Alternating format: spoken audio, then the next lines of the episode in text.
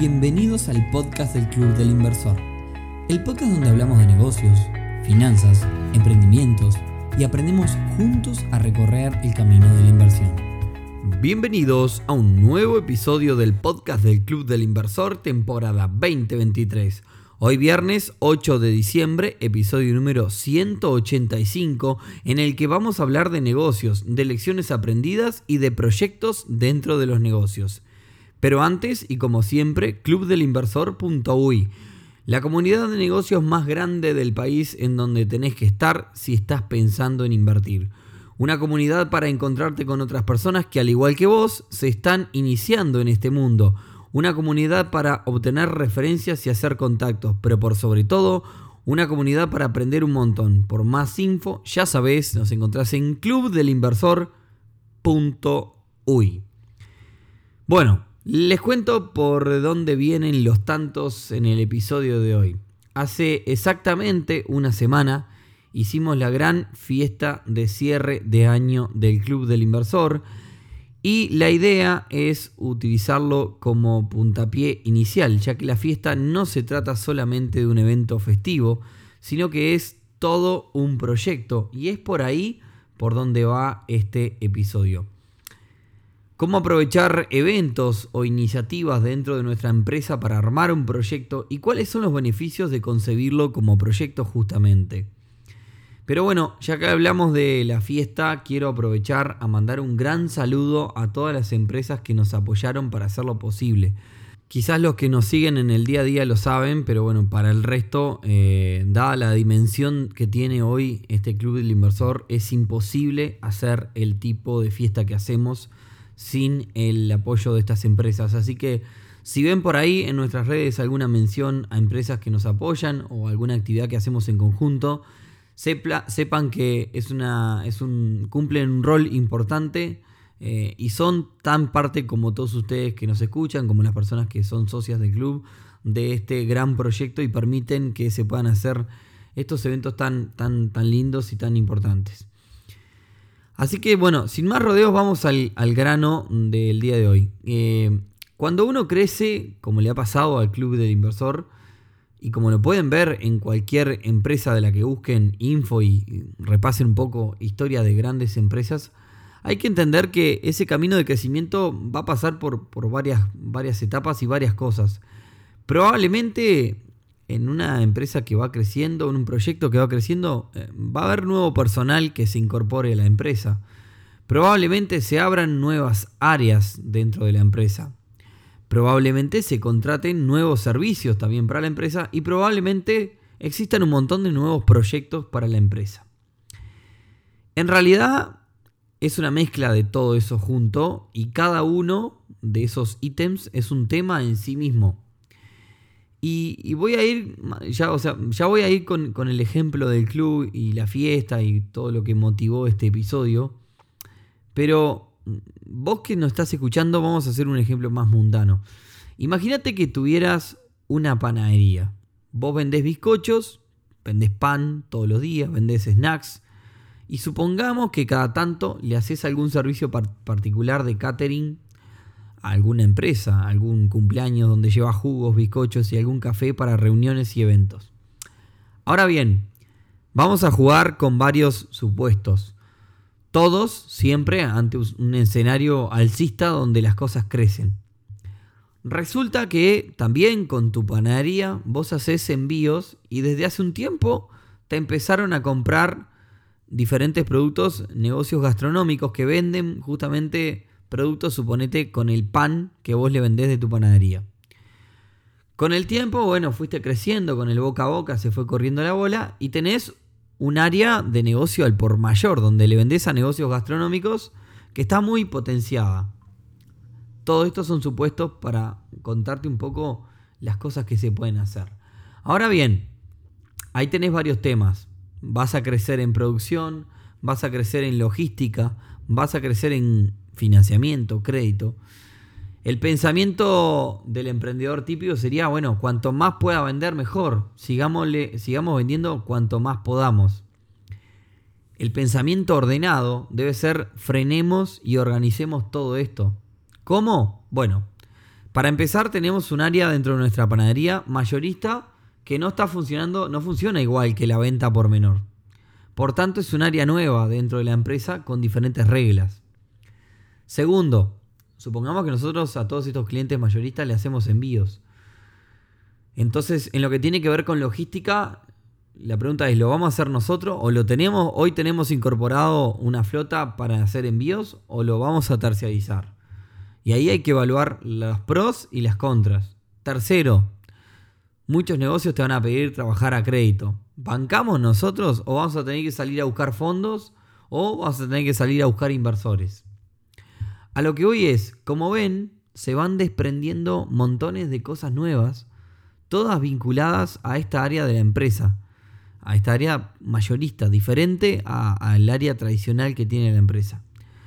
Por tanto, en un escenario ideal, si lo tomamos como un proyecto, ponemos a alguien a cargo y dejamos que funcione como una unidad semi-independiente dentro de la empresa.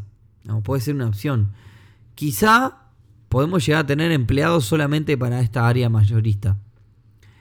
Otro ejemplo del mismo negocio, continuando con este supuesto de la panadería, recuerdan que mencioné que nuestra panadería hacía catering para eventos.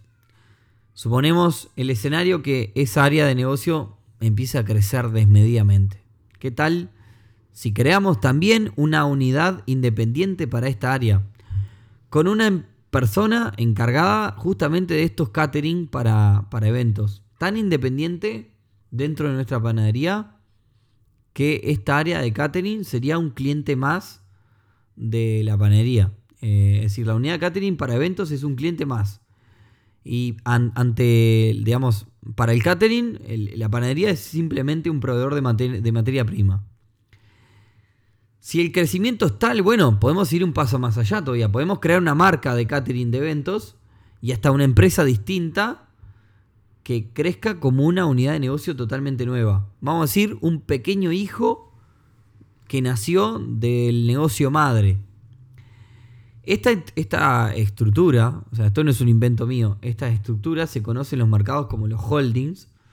El holding es un grupo de empresas que está dentro de un paraguas de la empresa madre. De hecho, la empresa holding o la empresa madre, como le quieren llamar, de hecho no, no compra ni vende nada. La empresa madre se dedica simplemente a controlar a las empresas hijo, a controlar todas las empresas que están bajo ese paraguas, por así decirlo. Entonces, bueno, nuestro humilde holding del ejemplo podría ser una empresa madre, que es esto de la panadería, que contenga dentro de esa empresa, contenga otra empresa de servicio de catering para eventos, que contenga también una empresa panadería minorista, que, que contenga otra empresa de venta mayorista de pan para negocios, otra empresa, ¿por qué no? Podríamos tener una empresa logística. Y vos decís, está, bueno, nada que ver. Sí, pero esa empresa logística es la que surte a todo el resto del holding. Eh, entonces, puede ser una unidad de negocio que utilicemos, que compartan, digamos, entre las empresas hijo. Y así consecutivamente. Ahora bien, ¿qué beneficio tiene de este tipo de estructuras? ¿no? Eh, bueno, para empezar, estás bajando riesgos. Supongamos que de la otra, la otra estructura donde tenemos nuestra única panadería que tiene como varios negocitos dentro de la panadería, pero, pero todos dentro de un mismo, digamos, dentro de un mismo equipo. Supongamos que el 60% de venta de nuestra panadería es servicios de catering. Eh, cae una pandemia y bueno, se terminan los eventos, nos vamos al mazo. Ahora, en una estructura del otro lado, de la, que estaba contando, donde cada unidad de negocio funciona independiente, un caso así, donde una unidad depende exclusivamente de eventos, hace que esa unidad se cierre, pero todas las demás unidades siguen trabajando. Es más, quizás dentro de mi holding tengo, bueno, el catering, la empresa de logística, la empresa panadería minorística, la minorista, digamos, la, empresa original, eh, tengo una empresa mayorista, quizás se me cae la empresa de eventos, pero la empresa logística sube un montón y bueno, de alguna forma equipara, es una forma de diversificar. También otorga la posibilidad que alguien quiera ser socio de una empresa logística pero no una panadería. Entonces, al tener diferentes unidades de negocio, bueno, puedo apuntalar a, tener diferentes este, socios en cada una y con diferentes perfiles, ¿no? Se me ocurre también que la empresa madre puede tener fondos, puede ser la que banque, la que tenga los fondos para financiar las diferentes empresas hijo, por así decirlo. Por lo cual es una ventaja. Quizás eh, las unidades de negocio internas no tienen tanta plata, pero bueno, la madre tiene plata como para este, ir financiando y no tengo que acceder a un banco y más, va a ser sin interés y más, porque un holding es parte de lo mismo. O sea, le voy a poder dar financiamiento, eh, digamos, a, un buen, a una buena tasa o sin, sin prácticamente sin interés. Por otro lado, si bien está esto de que son independientes, está lo de compartir recursos. Supongamos que el holding podría compartir oficinas, eh, podríamos tener profesionales del estilo contadores, abogados, escribanos, todo junto para todo, cada una de las unidades. Y ahí se genera el beneficio. ¿Cuál es el beneficio? Bueno, bajo costos. No es lo mismo que fuera una unidad totalmente separada, una empresa A y una empresa B, que una empresa dentro de un paraguas de empresas donde se comparten costos. Usted se preguntará, bueno, ¿por qué no son todas así? Bueno, hay contras. La contra viene por el lado que para, e, para crear esto necesitamos una estructura relativamente grande, se necesita de personal. Y bueno, de alguna forma corre, corre peligro que nuestra panadería, donde todo comenzó, pierda un poco la identidad, ¿no? Este, se necesita un crecimiento muy grande para pasar a este tipo de estructuras.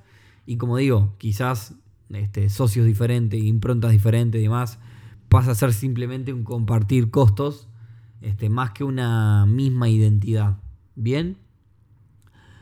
Ahora bien, ustedes dirán, pero bueno, Nico, arrancaste hablando de la fiesta del club y terminaste hablando de un holding empresarial. Bueno, está. Me fui un poco por las ramas, pero volvamos al tema central que, originó este tema. Eh, hablemos de la fiesta y cómo una celebración para nosotros se ha transformado en un proyecto ¿Y qué beneficios encontramos en eso?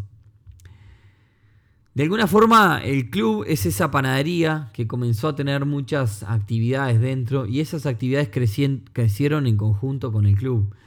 Por tanto, una fiesta ya no son 50 personas, un concurso de emprendimiento no son tres ideas que se le ocurrieron a tres amigos diferentes que aparecieron por el camino. Todo comienza a tomar un volumen que por seriedad y organización hay que tomarlo como un proyecto en sí. El Te Invierto es un proyecto. La gira por Uruguay de este 2023 es otro proyecto. La fiesta es otro proyecto. Y así consecutivamente entre todas las cosas que hacemos en el año en el club. Cada uno con presupuestos diferentes, requisitos independientes y quizá en un futuro, ¿por qué no? Líderes diferentes de cada uno de los proyectos. Entonces, ¿cómo encarar una propuesta como la fiesta como un proyecto? Lo primero es entender y analizar que más allá del festejo, es un espacio para fidelizar, una oportunidad para que cada socio y cada socio fortalezca lazos con otros integrantes de la comunidad. Una oportunidad para sentirse parte de este proyecto. Pensar la fiesta como proyecto es saber que no es solo un evento para nosotros, eh, sino que es un evento importantísimo para aquellos sponsors, para aquellas empresas que mencioné al comienzo, que han sido parte clave de este crecimiento del club. Un lugar para conectar y darse a conocer eh, todos esos sponsors, desde una charla hasta compartir una cena con diferentes eh, deals, digamos, de cada una de estas empresas. Una celebración que representa para el equipo del club una noche para dedicar valiosos momentos a dialogar con cada socia y cada socio y expresarles nuestro agradecimiento cara a cara, porque eso es invaluable. Aunque bueno, siendo más de 300 en la fiesta como fuimos, eh, es algo bastante desafiante y sinceramente nos deja extenuados. En la fiesta, eh, le voy a ser sincero, me tomé el tiempo para intentar al menos ir por cada una de las mesas como si fuese una quinceañera y charlar y darles las gracias a cada una de las personas por habernos acompañado este año, por estar en esa fiesta por ser protagonistas de este camino junto a nosotros. Y, no sé si me dio para hablar con todos, pero bueno, este, eh, tratamos de seguir manteniendo la artesanalidad de esto. Una celebración que se convirtió eh, en parte de nuestra identidad y que forma parte de la agenda de cada miembro de la comunidad desde el comienzo del año, porque en cada una vez que nos vemos en todo el año nos dicen, bueno, ¿qué se nos viene para la fiesta de este año? Por tanto, si lo diagramamos como un proyecto, empezamos a tener diferentes puntos a trabajar, como ser eh, el tipo y el objetivo de networking que, que vamos a buscar en ese evento, la forma de presencia que le vamos a dar a los sponsors, la forma en la que vamos a difundir este evento con los socios y la forma en que vamos a difundir este evento justamente con los no socios, con el resto de la comunidad, porque no es la misma forma y no busca los mismos efectos. Eh, quizás hay cosas en la interna que se le pueden comunicar a socias y socios que no es la misma forma en la que vas a comunicar con, con el exterior, que tenés que, digamos, eh, explicar qué tipo de cosas son las que hacemos. Bueno, el presupuesto de cada ítem y bueno, y así podría continuar con un montón de cosas que se van desprendiendo y justamente trabajar como un proyecto eh, hace las cosas más ordenadas. Por esto no podemos tomar esta celebración simplemente como un evento festivo. Otro, otro enfoque que también puede ser súper válido, se puede presentar este proyecto ante una empresa que quiera tomar este desafío y terciarizarlo al 100%. ¿Cuál es el riesgo? Además de, gastar más dinero, el riesgo es perder la esencia del evento eh, y bueno, es, parte de, decisiones que se toman en las empresas porque al, día, al final del día el club inversor, y yo les estoy contando esto, funciona como una empresa también, tomamos decisiones como cualquier emprendimiento y me parece que ahí está el valor de contarles cuál es nuestra interna para que ustedes también puedan este, aprender de, esto o sacar ideas o conclusiones. Como todo, hay pros y contras de cada una de las decisiones que tomamos. Todavía no hemos tenido la reunión de planificación de año del año que viene, del año 2024, va a ser la semana que viene, pero probablemente este, este último enfoque de tercerizarlo hagamos, por ejemplo, con la gira del 2024, en donde este año fue bastante, digamos, caótico y complicado gestionar todo. Entonces tenemos a alguien que nos está armando el proyecto de gira 2024 y se va a encargar de cada uno de los destinos, desde armar el evento en cada ciudad, difundirlo, gestionar los fondos, etc. Este año, por ejemplo, nos sucedió que sobre el final del año se juntaron varias actividades importantes que la verdad salieron bárbaras. Pero en un escenario ideal podrían haber sido proyectos paralelos con responsables diferentes. Y bueno, para todo esto, claramente hay que tener un equipo más grande que el que tenemos nosotros. Este, pero bueno, es una de las ideas a futuro. Pasando raya, terminé haciendo casi una reunión de directorio del club con todos ustedes que nos escuchan acá. Pero bueno, eh, de alguna forma cada uno de ustedes también forma parte de este proyecto en diferentes roles, tanto escuchándonos acá como siguiéndonos en las redes o siendo socio y parte de la comunidad.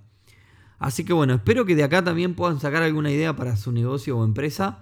Eh, a pedido de ustedes también tienen ganas de que hablemos de economía real y de inversión en bolsa, fueron como los dos temas principales.